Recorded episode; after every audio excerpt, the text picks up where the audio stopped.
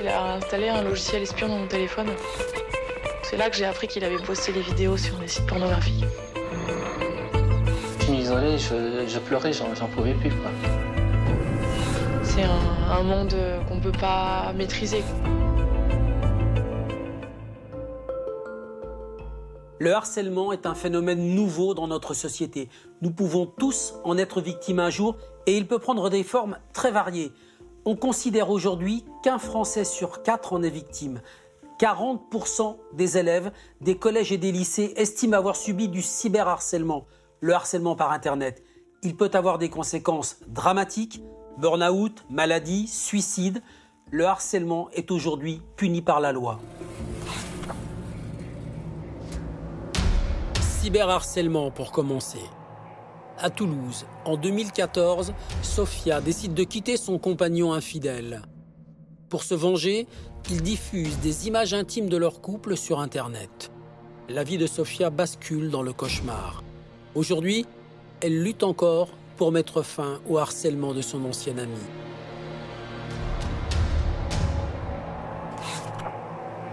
Harcèlement au travail.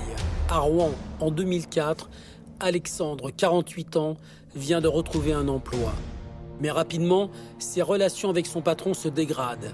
Insultes, brimades, humiliations, la vie d'Alexandre devient un calvaire.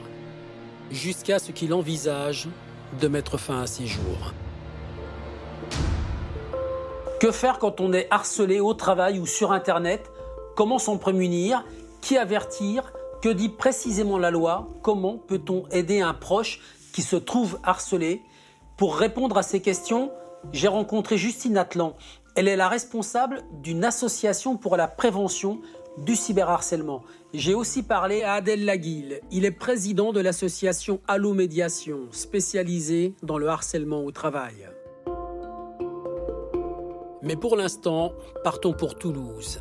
C'est là que Sophia va rencontrer l'homme qui, en publiant sur Internet des vidéos intimes de leur couple, va faire basculer sa vie dans le cauchemar.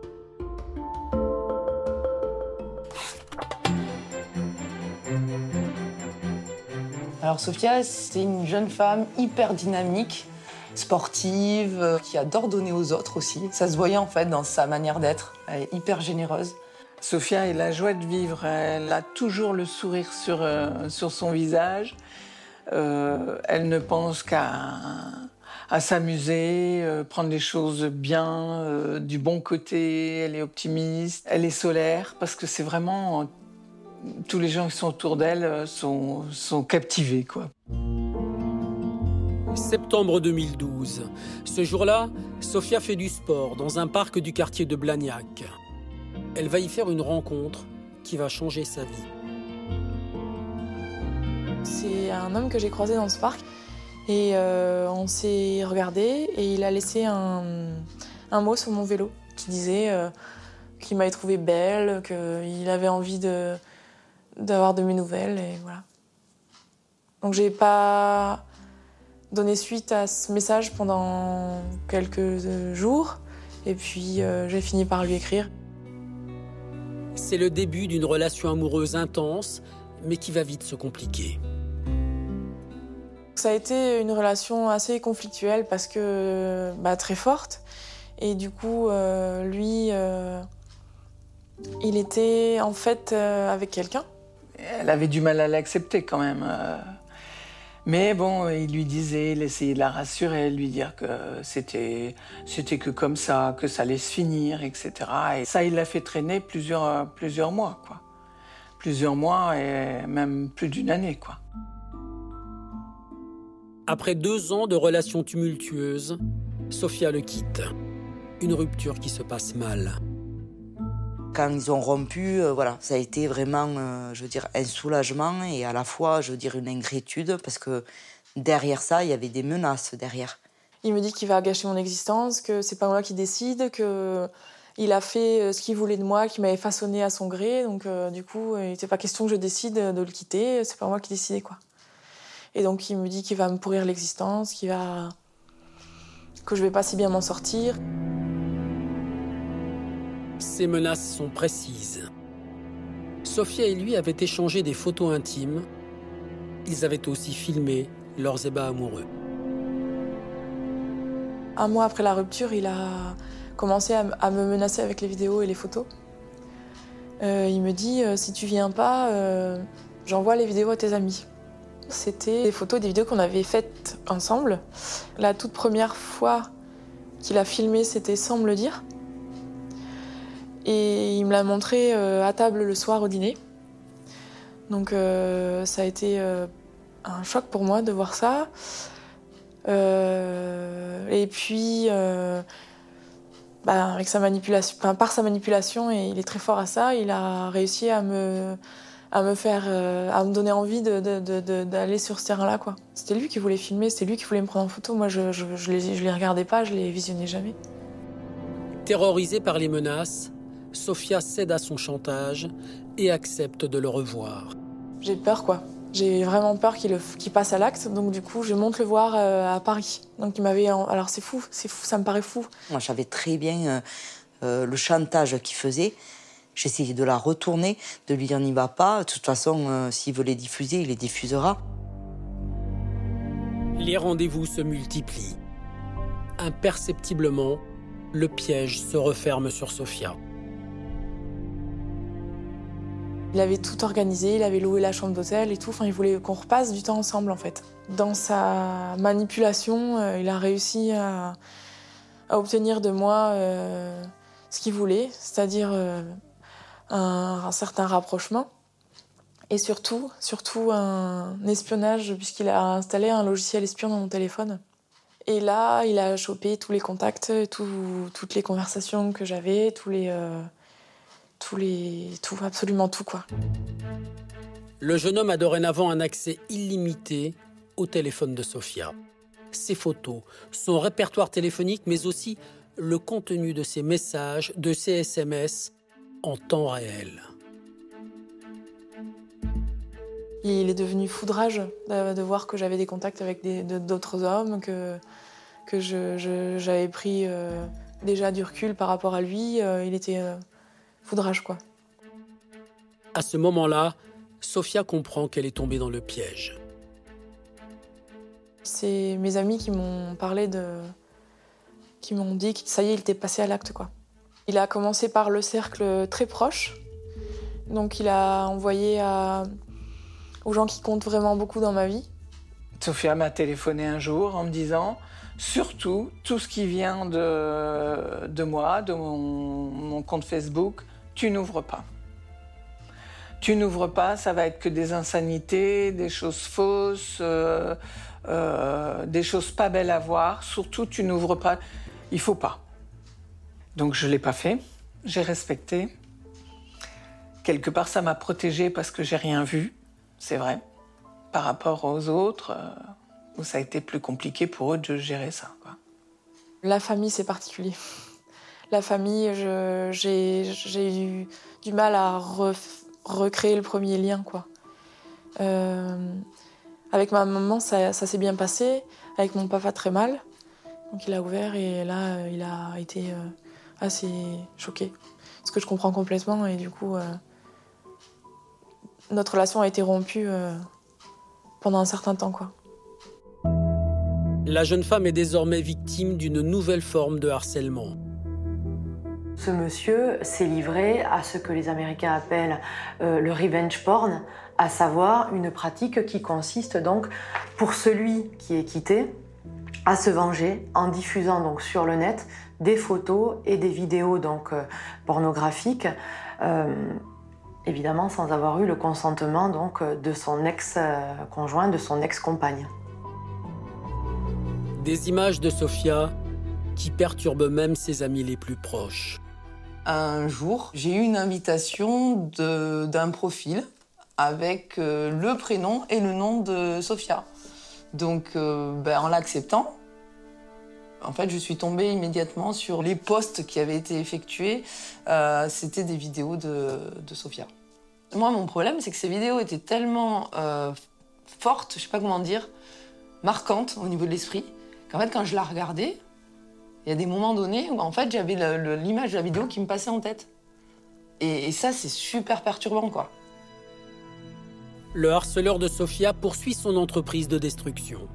Il s'en prend maintenant à sa vie professionnelle. Il a envoyé les liens euh, de, vidéos euh, à mes collègues de travail, des collègues proches, des collègues un peu moins proches, euh, des gens qui sont au siège à Paris. J'ai vécu un enfer au boulot. Je rasais les murs, j'entendais les gens parler, les gens posaient des questions. J'ai eu des réflexions atroces de, la part de certains collègues. C'était un peu l'histoire que tout le monde se raconte à, à, la machine à café, quoi. Après, je sais que Sophia, bon, ben, voulait pas non plus s'étaler là-dessus, parce que c'est vrai que de suite, savoir que votre collègue vous a vu euh, dans des positions intimes, c'est super compliqué, quoi. Quand j'ai su qu'elle, euh, ça avait été le haut niveau du travail aussi, tout le monde, ses collègues avaient été inondés, j'ai dit, mais comment tu fais, quoi euh, Prends un arrêt de travail, enfin... Mais elle dit mais non, euh, je ne vais pas lui donner raison. Euh, non, non, non, non, je continue d'aller travailler. Euh, il est hors de question que je lâche quoi que ce soit à cause de lui. Je ne quitte pas mon appartement. Je ne change pas de numéro de téléphone. il va avoir, il va savoir à qui il a affaire. je ne me laisserai pas faire. L'homme va alors créer un faux profil sur un site de rencontre en usurpant l'identité de Sophia. La première fois que j'ai compris qu'il avait euh, trouvé autre chose, un, autre jouet, si je peux dire, euh, que Facebook, c'est un ami qui m'appelle un soir en me disant Mais tu t'es inscrite sur adoptunmec.com, c'est quoi cette connerie euh, Ça te ressemble pas, quoi. Et donc là, je, je, dis Mais quoi Mais qu'est-ce que tu me racontes Et donc on est allé voir ensemble, il m'a montré et j'ai halluciné, quoi. Il avait créé un profil sur Adopte avec mon adresse, mon numéro de téléphone, un lien vers la vidéo qu'il avait postée sur un site pornographique. Donc c'est là que j'ai appris qu'il avait posté les vidéos sur des sites pornographiques. Et donc euh, voilà, c'est comme ça que j'ai compris qu'il avait euh, passé un, cap quoi. Et alors là c'est un, monde qu'on peut pas maîtriser quoi. C'est une, espèce de toile d'araignée. Euh, à partir du moment où il y a quelque chose en ligne, c'est terminé quoi. Internet a fait, a amplifié pour moi toutes les séquelles qu'une victime peut ressentir. Quoi. C'est ok, un viol, je veux dire, c'est physique, quoi. Mais là, c'est un peu un viol public. C'est abominable. C'est abominable de l'humiliation, enfin, c'est terrible, quoi. À l'intérieur de moi, c'était vraiment quelque chose qui m'a détruite. J'étais détruite, quoi. J'étais persuadée que j'avais terminé ma vie, c'était fini quoi. Plus jamais je pourrais euh, voir euh, quelque chose de positif dans, l'œil des gens qui m'aiment. Euh, c'était fini quoi. C'était fini. J'étais devenue cette fille-là quoi. Sophia est bouleversée, mais reste combative. Alors, avec le soutien de ses amis, elle décide de porter plainte mais elle est confrontée à une première difficulté. La police n'est pas préparée à ce type de harcèlement. Je déposais plainte à chaque fait. Euh, à chaque fois, j'y allais. À chaque fois, je demandais de l'aide et euh, personne n'était capable de m'aider, quoi. Quand moi j'étais avec elle, on racontait que là, actuellement, elle avait un logiciel espion dans son téléphone. Mais qu'est-ce qu'on nous répond? Ben, Vous regardez trop les experts de Miami. Autre problème, le harceleur de Sofia a brouillé les pistes pour que l'on ne remonte pas jusqu'à lui. En fait, il utilisait un, logiciel qui, qui, brouillait son adresse IP. Donc du coup, on ne pouvait pas euh, apporter la preuve de, sa, la diffusion des, des, vidéos et des photos. Donc du coup, c'était, euh, ça s'arrêtait là, quoi. On ne pouvait pas et c'était terminé. Ce qui se passe, c'est que quand on, poste quelque chose, si on passe par... Des moyens qui permettent de faire croire à l'ordinateur qu'on est ailleurs dans le monde. C'est très très très compliqué de remonter à la personne. Et puis quand ça passe par plusieurs pays, ça veut dire qu'il faut demander. Alors évidemment, quand c'est du terrorisme, euh, on va avoir ces moyens-là et je l'entends. C'est tout, je, comprends, c'est normal. Mais quand c'est Sophia là, qui habite Toulouse et qui, euh, a des vidéos de porno qui circulent en ligne, euh, il faut demander les accords des pays pour qu'ils veulent bien donner les infos. Donc ça devient un truc, compliqué. Alors fatalement, les plaintes sont l'une après l'autre classées sans suite. Justine Atlan, vous êtes la présidente de e-enfance. On a vu l'histoire de Sophia. Son ex hein, diffuse sur le net des images intimes. Ça n'est pas le seul type de harcèlement qui existe sur le net. Euh, est-ce qu'il y en a d'autres? Est-ce que vous pouvez nous préciser les différents types de harcèlement qui existent? Alors le harcèlement, effectivement, il a plein de modes différents. En fait, c'est tout ce qu'on peut faire sur Internet dès lors qu'on le fait de façon répétée pour nuire à quelqu'un. Donc ça peut être tout simplement injurier quelqu'un de façon répétée sur les réseaux sociaux, ça peut lui envoyer des, textos euh, réguliers en l'incitant au suicide par exemple, ça peut être euh, le premier délit qui a été caractérisé par la loi qui concernait Internet qui est le happy slapping, qui est en fait euh, l'idée d'organiser l'agression de quelqu'un dans le but de le filmer et de le diffuser. Donc ça c'est le, le happy slapping. Il y a l'usurpation d'identité sur Internet qui est le fait de se faire passer pour quelqu'un d'autre, de faire croire aux autres qu'on est cette personne.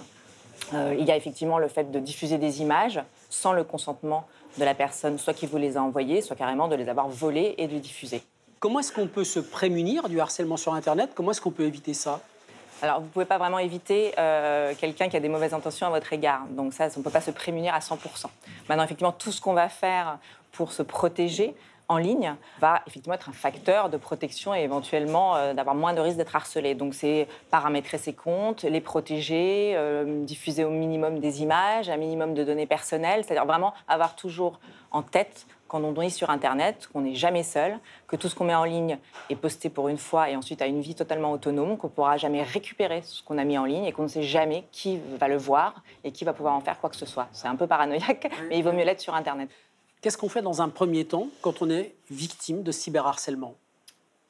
Eh bien, la première chose à faire, euh, d'abord, c'est de faire des captures d'écran. C'est-à-dire que souvent, on a envie de ne plus voir ce à quoi, effectivement, on assiste et ce qu'on subit. Eh ben, avant de les effacer, il faut les garder. Parce garder des preuves. Ben, c'est le seul avantage du cyberharcèlement, c'est que dans le monde cyber, on peut faire des captures d'écran, constituer des preuves. Évidemment, bloquer l'auteur du, du, cyberharcèlement, c'est pas la peine de continuer à être en relation avec et de recevoir, euh, et de recevoir des, messages ou des images et puis signaler sur la plateforme sur laquelle a lieu le cyberharcèlement. Tous les réseaux sociaux aujourd'hui ont des points de signalement, des lieux où on peut leur signaler en fait qu'un utilisateur de la plateforme ne respecte pas les conditions générales d'utilisation de cette plateforme, qui sont jamais faites officiellement pour nuire à un autre, et donc de le déclarer, de le signaler. Ça, il faut toujours le faire parce que soit il y a des récidivistes qui font ça à tout le monde et ça permet aux plateformes de supprimer leur compte, soit de toute façon vous êtes victime d'un délit, d'une infraction, donc la plateforme doit aussi pouvoir à ce titre-là supprimer. Et puis enfin, évidemment, notamment dans le cas de Sofia, ça paraît évident, d'aller porter plainte, effectivement, à la police et à la gendarmerie.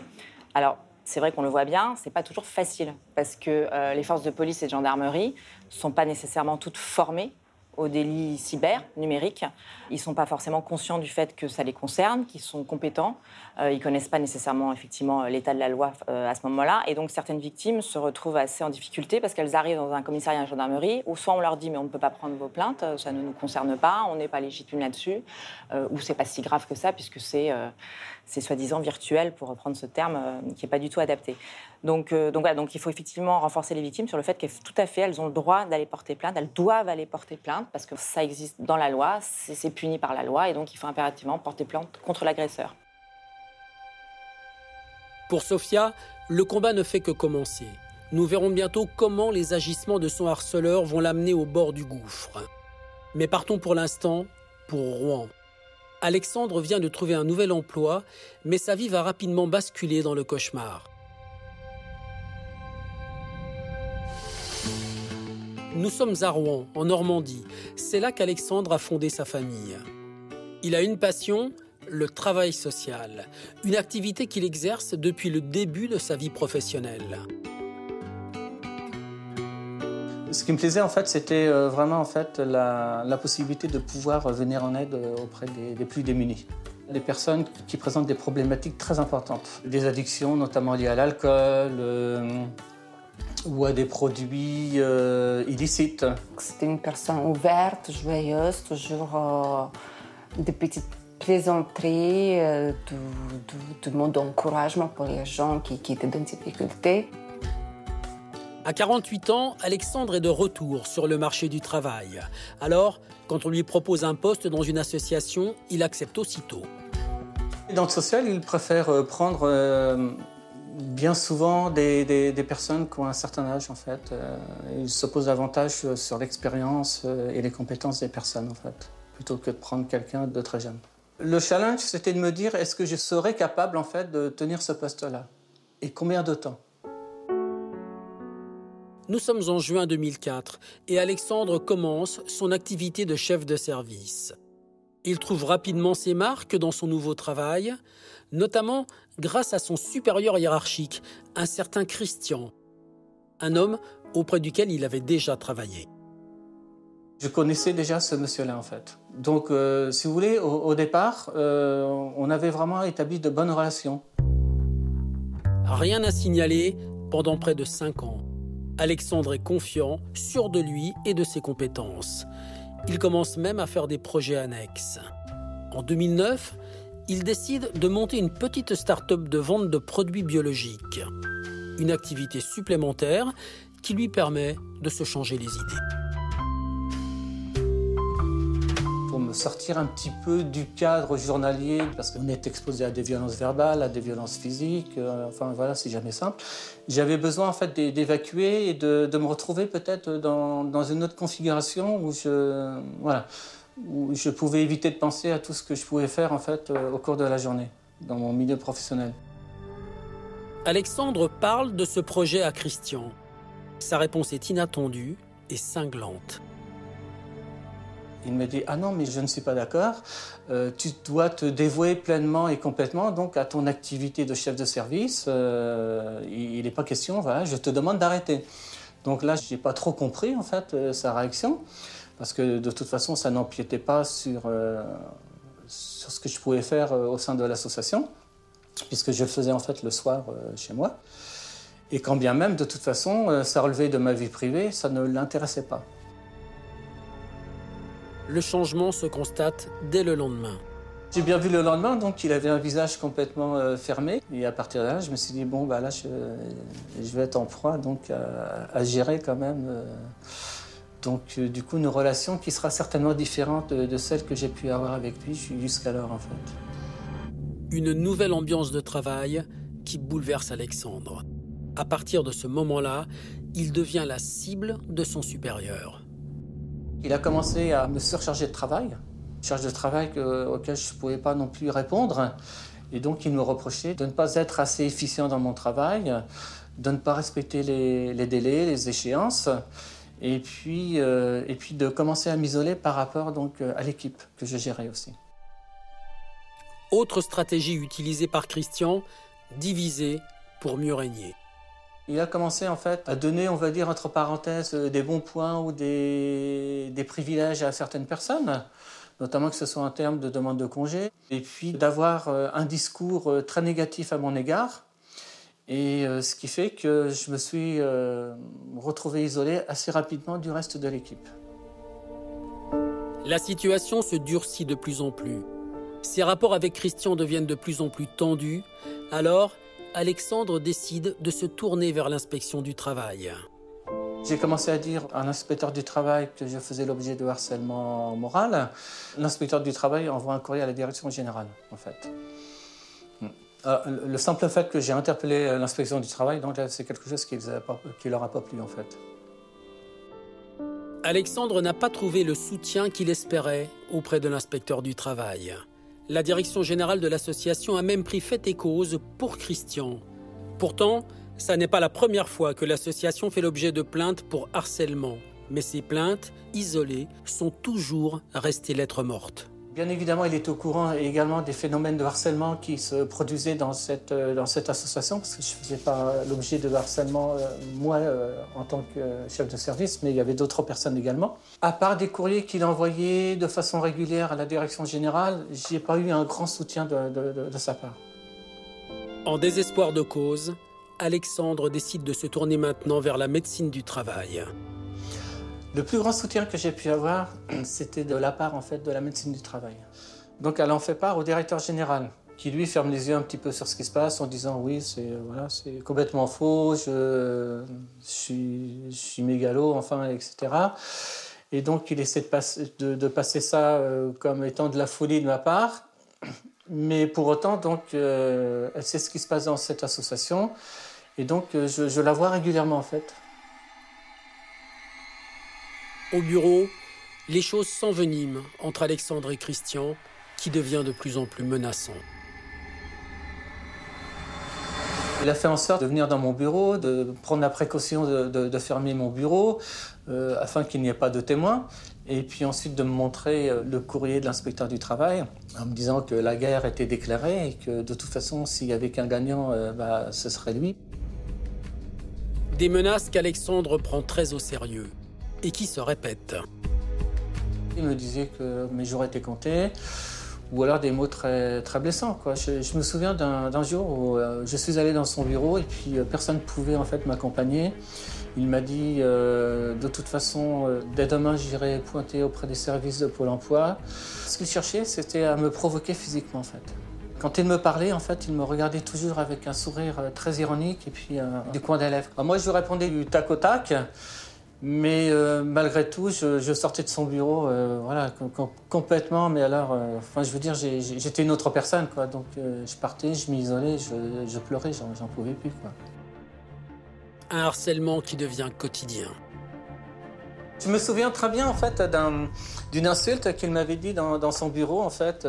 il m'avait dit comme ça, de toute façon, tu n'es bon qu'à nettoyer les chiottes, voilà. Et encore, je ne sais pas si, en fait, ils seront bien nettoyés après ton passage. Vous voyez, bon, voilà des insultes de ce genre-là. Les collègues d'Alexandre sont témoins des brimades qu'il subit. Lorsque il prévient qu'il va être absent, qu'il respecte la règle, parce que, par exemple, il a un décès, il va au secrétariat général, il remet en main propre un document disant que bah, ce matin-là, je serai absent, je ne peux pas faire autrement. Et puis, un jour ou deux jours après, il reçoit un recommandé pour euh, absence injustifiée ce jour-là. C'est aussi lorsqu'il vient le matin à son bureau et regarde que des objets ont bougé, il voit que ces dossiers ont été déplacés, qu'on a regardé dedans, il ouvre son ordinateur et se rend compte que quelqu'un a fouillé. Voilà. Là, on commence à être dans le harcèlement.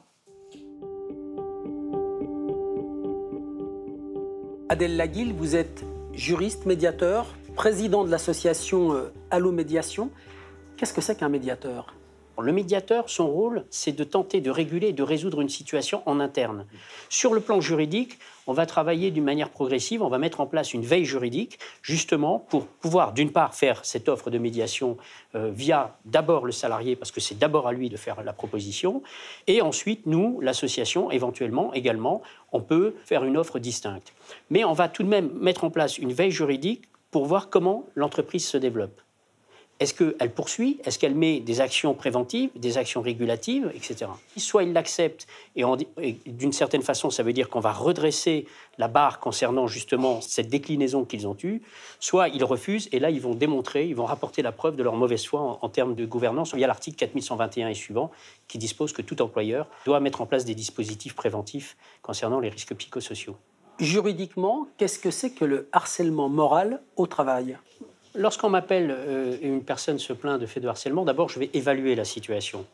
Parce que est-ce que c'est véritable harcèlement ou est-ce que c'est une autre qualification? On va vérifier qu'il y a bien une répétition d'agissement, que ceci est pour objet ou pour effet une, dégradation des conditions de travail, c'est l'atteinte au droit, c'est l'atteinte à la dignité, l'intégrité morale et professionnelle d'une personne, c'est aussi l'atteinte par voie mécanique d'ailleurs euh, de sa santé mentale et physique, hein. ce sont tous les cas de dépression, etc. Et, qui, et, l'ensemble de ces, de ces procédures vont viser évidemment à compromettre l'avenir professionnel du salarié. Quand on en est victime, comment est-ce qu'on fait reconnaître le harcèlement? Est-ce qu'il faut apporter des preuves? Les salariés n'ont pas à rapporter en principe de preuves telles qu'on peut l'entendre au sens d'actes juridiques. On imagine bien que l'auteur de faits de harcèlement va pas semer ses, agissements de preuve. Il va pas écrire, par exemple. Il va pas euh, insulter son salarié via des, courriels. Donc on se doute bien que le salarié ne va pas pouvoir apporter des preuves, mais des faits qui laissent présumer l'existence d'une situation de harcèlement, et c'est au juge d'apprécier. Alors nous, lorsqu'on accompagne des salariés sur le terrain moral euh, et sur le terrain juridique, de toute façon, on va effectivement euh, mettre en place aussi des dispositifs qui vont contraindre l'employeur très souvent à écrire et à révéler la nature du harcèlement. Pour Alex, qui va se tourner vers l'inspection du travail, ça ne donne rien. Est-ce que c'est normal? Est-ce que c'est l'inspection du travail qui a mal fait son travail? Ou est-ce que c'est l'inspection du travail qui n'est pas formée pour gérer des affaires de harcèlement au travail? C'est un problème de compétence Je pense que la, juridiction qui devrait être saisie, l'autorité, si vous voulez, qui devrait être saisie, c'est effectivement, en premier lieu, les prud'hommes, et par voie d'ailleurs de référé, c'est-à-dire en urgence. Mais il vaut mieux être aussi suivi par un juriste spécialisé dans la question, parce qu'on va voir qu'il y a plein d'embûches. Lui, il va devant l'inspection du travail, ça fonctionne pas. À ce moment-là, il décide de se tourner vers la médecine du travail. Autre idée, bonne, mauvaise? La médecine du travail, effectivement, c'est euh, l'interlocuteur par excellence parce que lui va identifier la problématique au niveau euh, psychique et somatique, des effets donc de ces agissements de harcèlement, et va pouvoir effectuer un certain nombre de recommandations. Quand on en arrive à ce stade, hein, là où on est arrivé Alex avec son patron, est-ce qu'il faut se mettre en arrêt de travail pour survivre ou est-ce qu'il faut démissionner pour survivre aussi? Que faire Lorsqu'on est dans une situation de violence quotidienne, s'ils quittent l'entreprise, de toute façon, ils auront le sentiment de culpabilité après, ils seront post-traumatisés.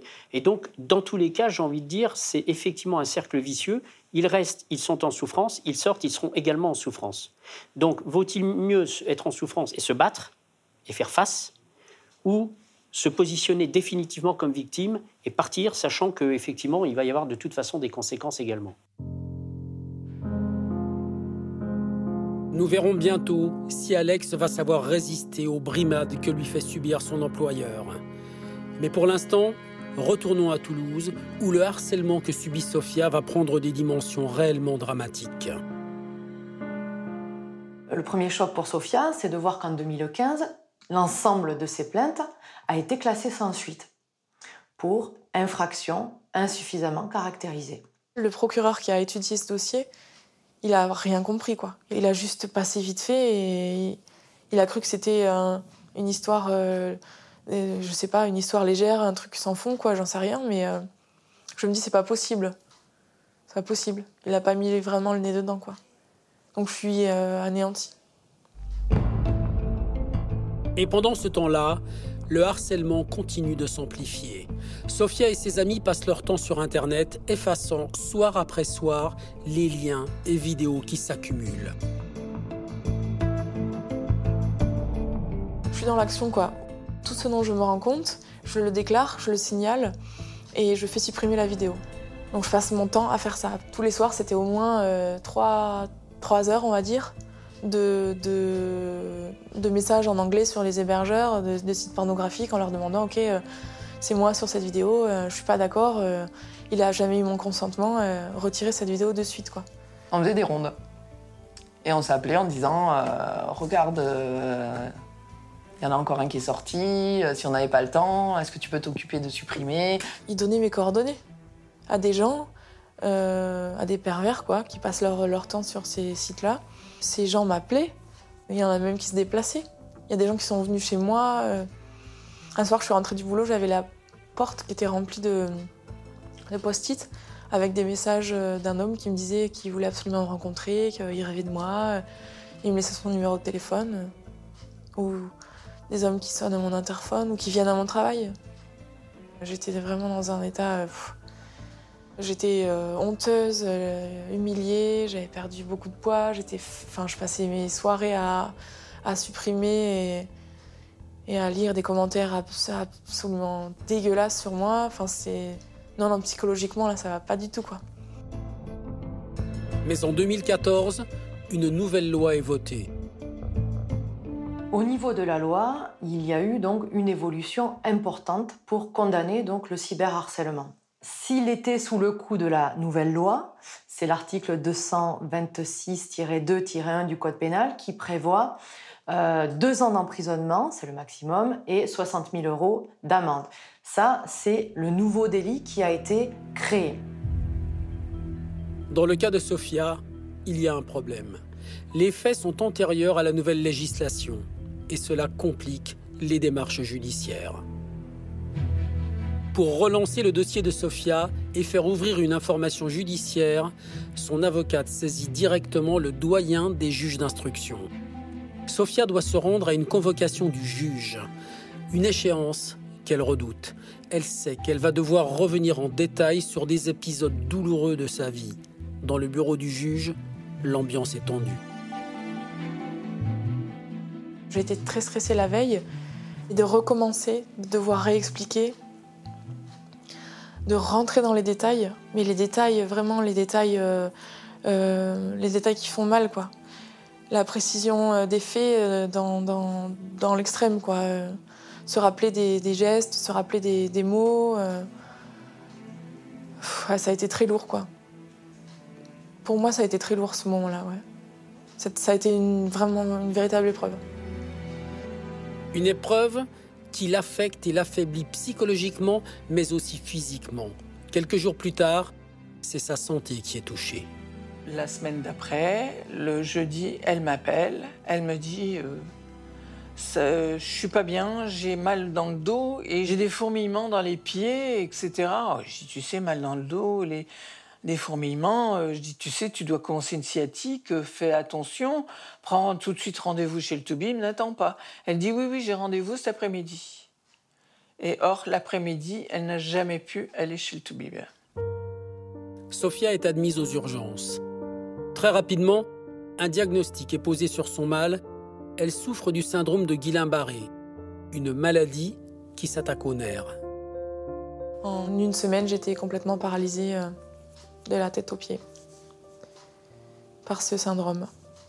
J'étais euh, juste un esprit, quoi. Et une voix quand même, parce que même si j'arrivais plus à bouger, j'arrivais à m'exprimer. Euh, il y avait encore un peu la tête qui bougeait comme ça, mais j'avais les yeux grands ouverts, je pouvais plus avaler, plus respirer. Il me restait 25% de la capacité euh, respiratoire pour respirer. C'est terrible, les douleurs, c'était terrible. Il y a des douleurs à l'intérieur donc au niveau des nerfs, je pense, euh, parce qu'on se fait euh, littéralement grignoter, donc c'est très douloureux. Et aussi au niveau de la peau, comme quand on est brûlé, quand on se brûle, quand on touche la surface d'une peau brûlée, quoi. C'était terrible. Ses proches en sont convaincus. Cette maladie est liée à son grand état de stress. Il parle d'un virus, mais je pense un virus sur un état euh, très diminué. Ça ronge hein, d'être tout le temps pendant trois ans omnubilé dès le matin, d'aller voir sur Facebook, de supprimer toutes les cochonneries qu'il y a sur elle. C'est pas vivre, ce n'est pas vivre, ce n'est pas vivable. Elle ne vivait plus. Elle ne vivait plus. Durant l'hospitalisation de Sofia, sa famille et ses amis décident d'agir. Objectif faire cesser pour de bon le cyberharcèlement dont elle est victime et qui perdure encore.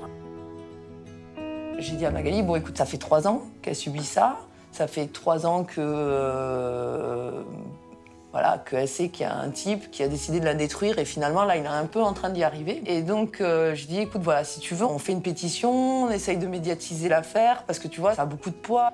Donc elle a réfléchi, elle a téléphoné à la maman de Sofia et puis euh, elle m'a dit euh, c'est ok, on se lance. Donc euh, ben, on était dans notre location là avec l'ordi en train de créer la pétition, le site internet.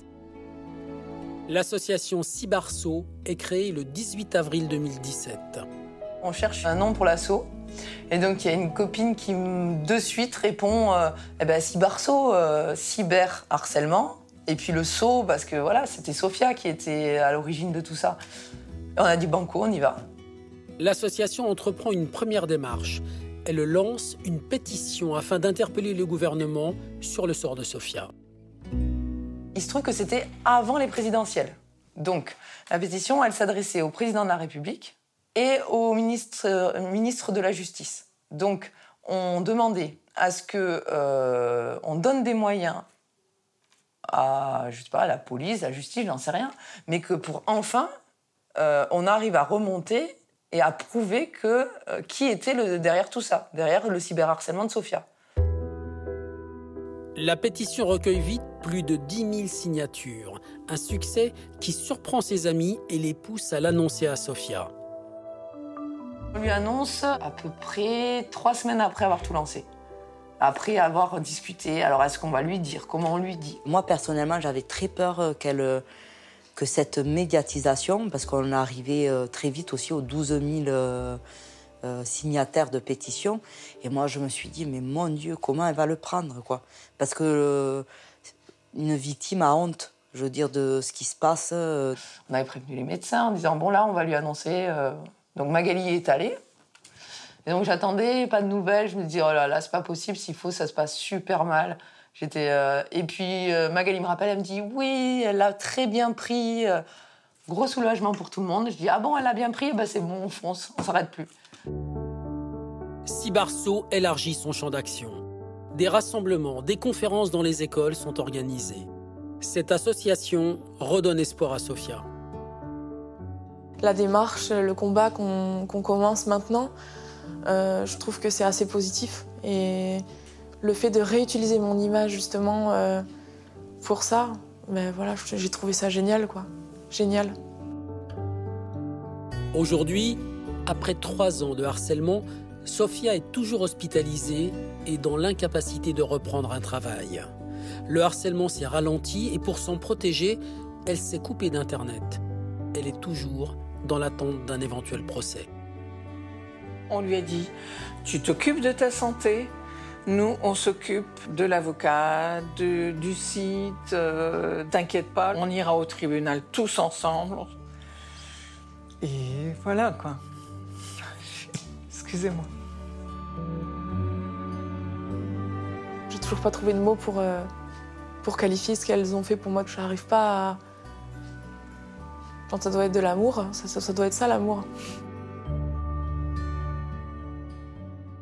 Justine Atlan, il existe une loi qui a été votée en 2014 euh, sur le cyberharcèlement. Qu'est-ce qu'elle dit cette loi? Alors cet article en fait de la loi égalité homme-femme du 4 août 2014 définit le cyberharcèlement comme une circonstance aggravante du harcèlement. Donc c'est bien euh, pris en compte par la loi que d'être agressé et harcelé en plus sur Internet est encore plus grave que d'être harcelé, euh, je dirais, dans la vie normale. Et donc c'est par tout moyen de télécommunication ou moderne numérique de, de harcèlement. Donc évidemment c'est puni par la loi. Euh, c'est devenu un délit.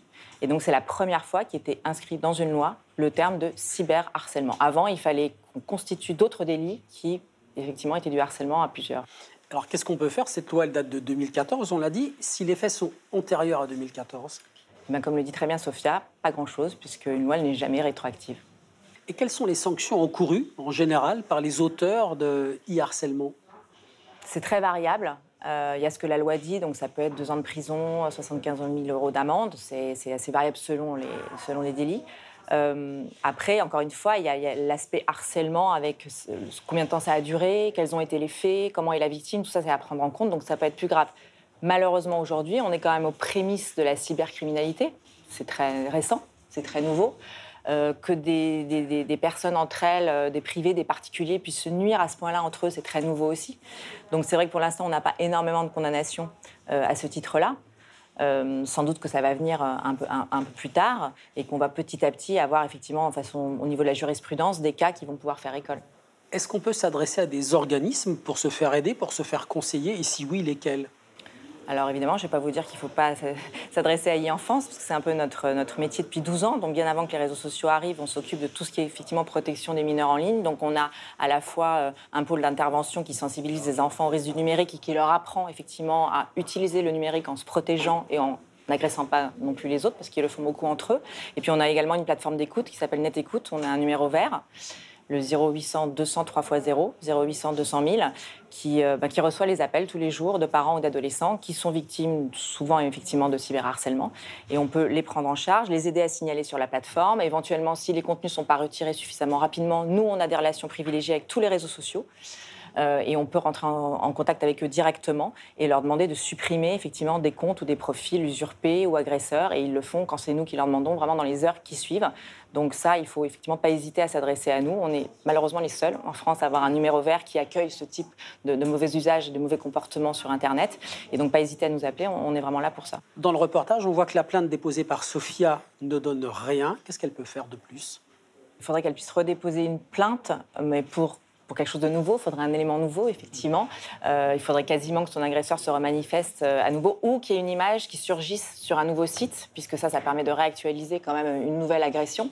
Et c'est ce que je vous disais tout à l'heure, c'est-à-dire que c'est le problème d'Internet, c'est que l'image peut ressurgir à tout moment. Donc malheureusement, il se peut que dans 3 ans, dans 5 ans, dans 10 ans, il y ait une image d'elle qui apparaisse sur un, site pornographique. Et, et à ce moment-là, à partir du moment où elle peut prouver que ça a été diffusé par cette personne et donné aussi par cette personne, ça peut être un élément qui puisse lui permettre de, de redéposer plainte. Retournons maintenant à Rouen. où Alex, en prise au harcèlement de son supérieur, se bat pour ne pas sombrer dans la dépression. Car maintenant, Alexandre doute de lui-même. On se remet en question par rapport au travail qu'on peut produire, parce qu'il me disait sans cesse, ben non, euh, moi ça me convient pas, euh, euh, que ce soit tes écrits, tes rapports d'activité. je commençais à douter de, de, plein de choses. Et le problème, c'est que j'avais commencé en fait à faire des projets avec mon épouse. Et en fait, on reculait sans cesse ces projets-là parce que la dynamique dans laquelle je me trouvais dans mon travail faisait que je ne pouvais pas me projeter, en fait, même à court terme. Je ne pouvais plus. Je pouvais plus. Un jour, une nouvelle étape est franchie. Alexandre fait l'objet d'une mise à pied disciplinaire au prétexte qu'il menait au travail son activité d'auto-entrepreneur. Il a essayé de me piéger. Alors pour ça, donc il a fait appel à une personne extérieure, euh, responsable d'un centre social. Et donc la personne m'a appelé sur un temps de travail en me demandant des renseignements sur les produits que je commercialisais en fait euh, sur Internet. Et moi, je l'ai tout simplement invité donc à me rappeler le soir parce que je ne disposais pas en fait des informations euh, sur mon temps de travail et, donc c'était pas c'était pas le moment. Mais la personne donc a fait une attestation dans, le sens contraire pour dire que j'avais renseigné donc cette personne-là sur les tels types de produits, etc., etc. Donc elle a produit cette attestation et c'est à partir de cette attestation que j'ai fait l'objet d'une mise à pied disciplinaire. Une sanction qu'Alexandre trouve injustifiée. Il décide alors de consulter une avocate pour entreprendre une démarche au prud'homme le 18 mars 2012, il dépose une saisine auprès du tribunal des prud'hommes de Rouen pour annulation de sa sanction disciplinaire, dommages et intérêts pour harcèlement moral. Au bureau, Alexandre refuse de plier sous la pression. Et face aux humiliations, il continue à se comporter en employé modèle. Mais l'ambiance se durcit encore. J'arrivais au travail, je, euh, bah déjà, je, pleurais déjà le matin en arrivant au travail.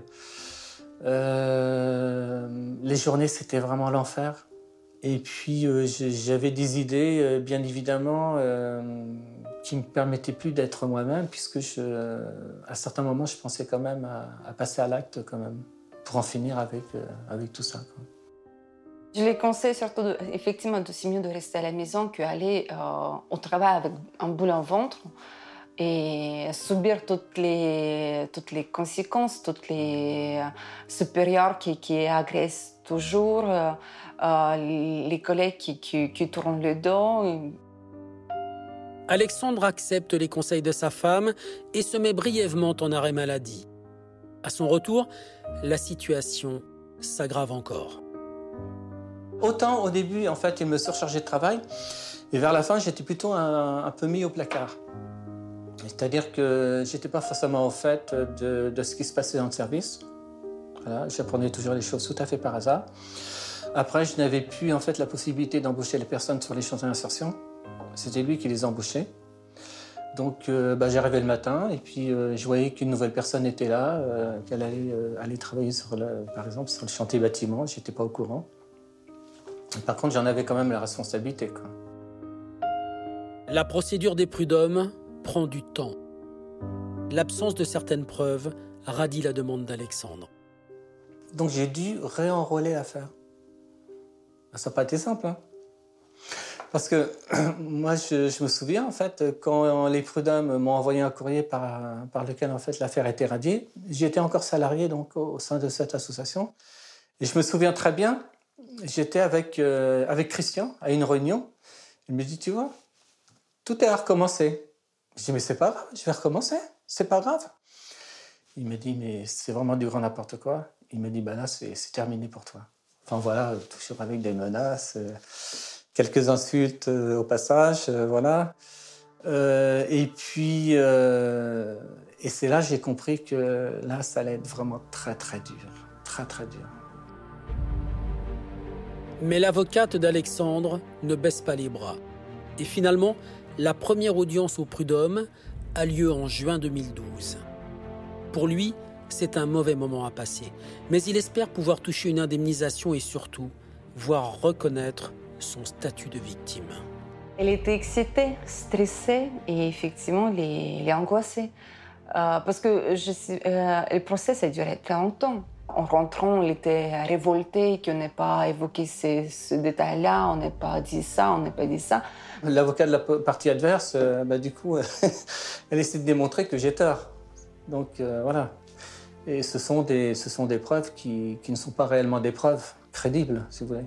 Donc il y, a beaucoup de parts de mensonges dans la plaidoirie en fait, de l'avocate de la partie adverse. Donc c'est dur à accepter. Les jours passent dans l'attente de la décision de justice. Alexandre est à nouveau en congé maladie. La décision euh, prud'homale, elle tombe au mois de juillet 2012, donc avec un avis défavorable, parce qu'ils ont estimé que je ne faisais pas l'objet de harcèlement. Il a reçu un refus un rejet pour son dossier, donc euh, pour sa demande, euh, pour tout, parce que vu qu'il est un cadre. Donc, ah un cadre, il ne peut pas subir un, harcèlement moral. Je me suis dit, mais c'est pas possible. Enfin, voilà, quoi. Avec tout ce que j'ai pu subir, en plus des attestations que j'ai pu fournir, voilà. Donc, j'ai voulu, si vous voulez, moi, j'ai voulu laisser tomber. Et puis mon avocat donc euh, m'a dit non non il faut absolument poursuivre. Je croyais en son dossier et connaissant la section devant laquelle on était passé au Conseil de prud'homme, section encadrement, je me disais devant la cour d'appel ils vont pas avoir la même vision des choses. L'avocate va renforcer le dossier d'Alexandre, principalement grâce au témoignage de la médecine du travail. En août 2013, Alexandre obtient enfin son licenciement pour inaptitude et mise en danger immédiat. Une formalité pour lui, car désormais, il n'attend plus que de repasser devant la justice pour obtenir des indemnités et faire reconnaître son statut de victime. Ce qui a finalement permis aussi, à mon avis, de, tourner la page, c'est qu'il ait été euh, à la fin licencié. Ça, c'est quelque chose, à mon avis, qui, voilà, il partait de l'entreprise et, et enfin, on le libérait au moins de ça. Septembre 2013. L'audience des prud'hommes est particulièrement violente. La plaidoirie de la partie adverse était, vraiment très très dure en fait pour moi. J'ai eu du mal à l'entendre, si bien qu'à un certain moment j'ai été vraiment obligé de, sortir de la salle d'audience pour m'isoler, pour me réfugier, pour me retrouver un peu seul. Et euh, donc c'était vraiment très très dur. C'est toujours une épreuve parce que il faut être prêt à ce qu'en face, on vous donne des arguments qui viennent vous dire en gros, mais tout ça, c'est de votre faute. Parce qu'en fait, la stratégie dans le harcèlement moral, c'est ça. C'est de culpabiliser l'autre. C'est de dire, mais si vous en êtes arrivé là, c'est parce que bah, c'est vous qui vous êtes mis là-dedans. Le jugement est rendu en novembre 2013 par la Cour d'appel. Alexandre sera indemnisé et son statut de victime reconnu par la justice. J'ai vraiment eu la reconnaissance de quelqu'un qui avait été victime en fait de harcèlement moral et euh, de toutes ces choses en fait dont j'avais pu faire l'objet, qui étaient complètement iniques à mon sens, parce qu'elles n'étaient pas euh, bah, déjà, euh, déjà tout, tout, ce qui se pratiquait au sein de cette association à mon encontre, c'était complètement illégal, c'était complètement inhumain, et donc il y avait quand même cette reconnaissance pour dire bah voilà en fait ma souffrance elle a été reconnue comme telle. Mais quelques jours après, en fait j'ai reçu un courrier donc, euh, de mon avocat pour me dire que la partie adverse donc, faisait appel de la décision de la Cour d'appel et donc euh, initier un pourvoi en cassation. Le pourvoi en cassation, c'est quand même une procédure qui est très particulière, puisque le pourvoi en cassation, euh, la Cour de cassation ne, ne statue que sur l'application correcte du droit par la juridiction, donc la Cour d'appel. Ça veut dire que euh, elle ne va pas euh, aller dans le détail du dossier, elle va regarder si la Cour d'appel a bien respecté les principes, notamment de preuve, mais elle va pas analyser de la même façon que la, Cour d'appel. Et puis l'attente a été interminable, parce qu'entre décembre 2013 et avril 2015, c'est un peu long. Long, mais efficace. Le 16 avril 2015, la Cour de cassation valide la décision de la Cour d'appel. Alexandre a définitivement remporter son combat. C'est plus qu'un soulagement. Enfin voilà, je, vous videz complètement quoi. C'est voilà, voilà c'est là c'est plus qu'une reconnaissance quoi. Je, voilà, je me réjouissais tellement de, cette décision que là j'étais. Euh, pour moi c'était une victoire mais avec un grand V si vous voulez. Une victoire au bout d'un combat de 4 ans et qui a laissé des traces. Alexandre est aujourd'hui à la retraite. Il a souffert de nombreux problèmes de santé dus au stress qu'il a subi. Aujourd'hui en voie de guérison, Alexandre reprend des forces en partageant son expérience à travers un livre, un récit où il confie sa lutte contre le harcèlement dont il a été victime. J'ai commencé à prendre la plume et puis à, recenser tous les événements marquants qui avaient pu avoir lieu euh, au cours de, toutes ces années de harcèlement moral dont j'avais pu faire l'objet. Alors autant je pouvais exorciser ce mal-être qui était encore à l'état latent, j'avais vraiment besoin, de l'extérioriser complètement. Et puis d'un autre côté, ça me faisait très mal en fait de, revenir euh, euh, sur cette période. Mais malgré tout, je me suis dit, ça va me faire plus de bien que de mal quand même. Donc je vais écrire ce bouquin. Un nouveau défi pour exorciser ces quatre années de harcèlement qui l'ont profondément changé. Adèle Laguille, une personne qui est harcelée hein, au travail, harcèlement avéré, peut toucher des dommages et intérêts. Alors, qui va fixer le montant et qui va les verser? Bah, Les indemnités qui sont versées aux salariés, c'est l'entreprise. C'est l'entreprise qui va être condamnée. Alors effectivement, ça appelle la question de est-ce que c'est la société qui est responsable ou est-ce que ce sont les personnes physiques qui la composent? Il y a certaines jurisprudences où on peut aller chercher la responsabilité personnelle des dirigeants mais ça va être beaucoup plus compliqué. Est-ce que dans une affaire de harcèlement au travail, on peut aller déposer plainte auprès des services de police, de gendarmerie? Est-ce qu'on peut se constituer euh, partie civile? Est-ce qu'on peut faire ça? Malheureusement, euh, en théorie, on peut porter plainte au pénal, mais en pratique, ça va être très compliqué. Parce que l'intention va être requise, alors qu'on a vu qu'en matière civile prud'homale, l'intention, peu importe que l'auteur des faits ait voulu ou non être dans, les agissements. les, agissements répétés de harcèlement moral, d'ailleurs, peuvent découler uniquement d'une organisation, sans qu'il y ait une volonté réelle délibérée. Alors qu'en matière pénale, il va falloir quand même démontrer l'existence d'une intention préalable. Il n'est pas encore certain que le harceleur de Sofia ait un jour à répondre de ses actes lors d'un procès. Un procès qu'elle espère et qui lui permettrait de se reconstruire. Alexandre, lui, se remet lentement des années d'enfer qu'il a vécues auprès de son employeur. Il espère que la rédaction de son livre lui permettra de se reconstruire.